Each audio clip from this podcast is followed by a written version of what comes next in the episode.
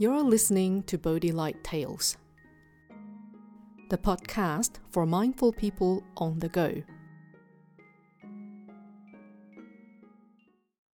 Hello, this is Miao Guang.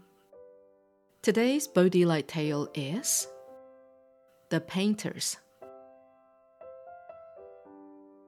Once upon a time, there lived in a kingdom a group of painters. Each had a unique style.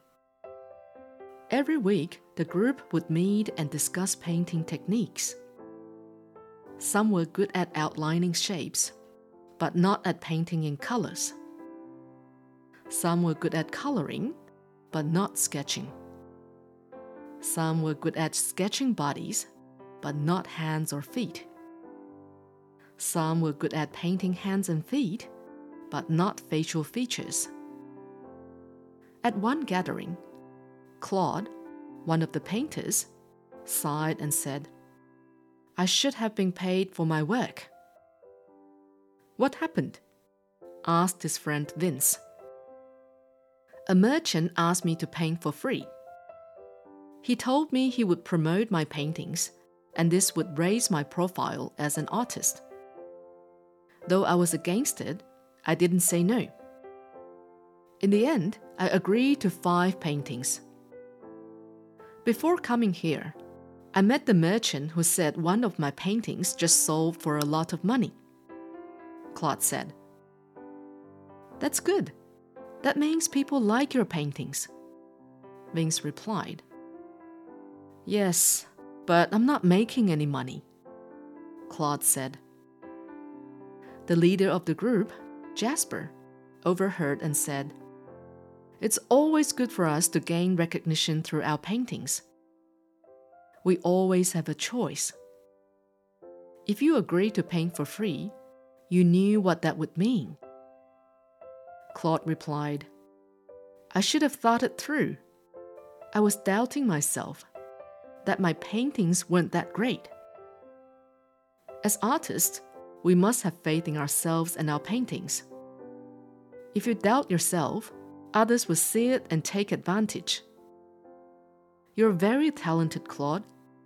Be more confident, Jasper said. Claude nodded and said, You're right. As other painters arrived, Jasper clapped his hands and said to the group, Shall we begin? They all took out their painting tools and began their work. Since joining the group, many had made great progress not only in their own style, but also by learning different techniques from one another. One day, the king wanted someone to paint his portrait. Word of this painters' group reached him, and he asked his minister to invite them to the palace. When the group arrived, the king greeted them and said, Welcome. I invited you all today because I want you to paint my portrait. If the portrait pleases me, you shall all be rewarded. The painters were thrilled at this opportunity. Immediately, they took their positions and began. Each played to their strengths. Some started to draw outlines, others focused on the facial features or began drawing hands and feet, and some carefully used colors. As they were close to finishing, they realized that Vince, usually very good at drawing the human body, was nowhere to be seen. When the king saw that his portrait was missing a body, he was furious and said, How could you paint me without a body? If no one fixes this, all of you would be executed. Panicking, Claude complained, It's Vince's fault for not being here. Now we're in trouble. Jasper gathered everyone and said, Okay, this is a test of our creativity.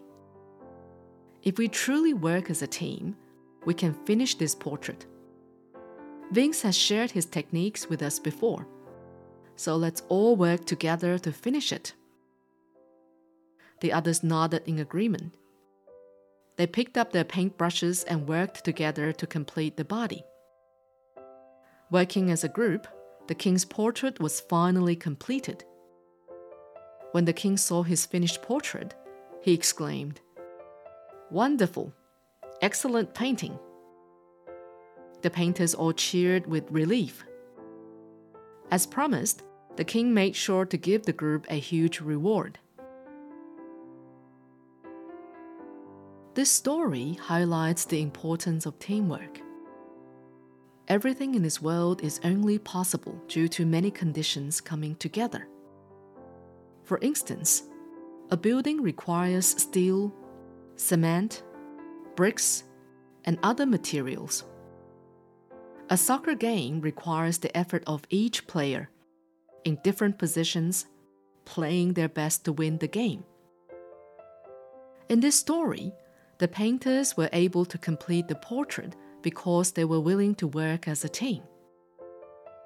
More importantly, they were willing to share their skills and learn from each other. One person's wisdom is limited, but if we combine everyone's strengths, then success lies ahead.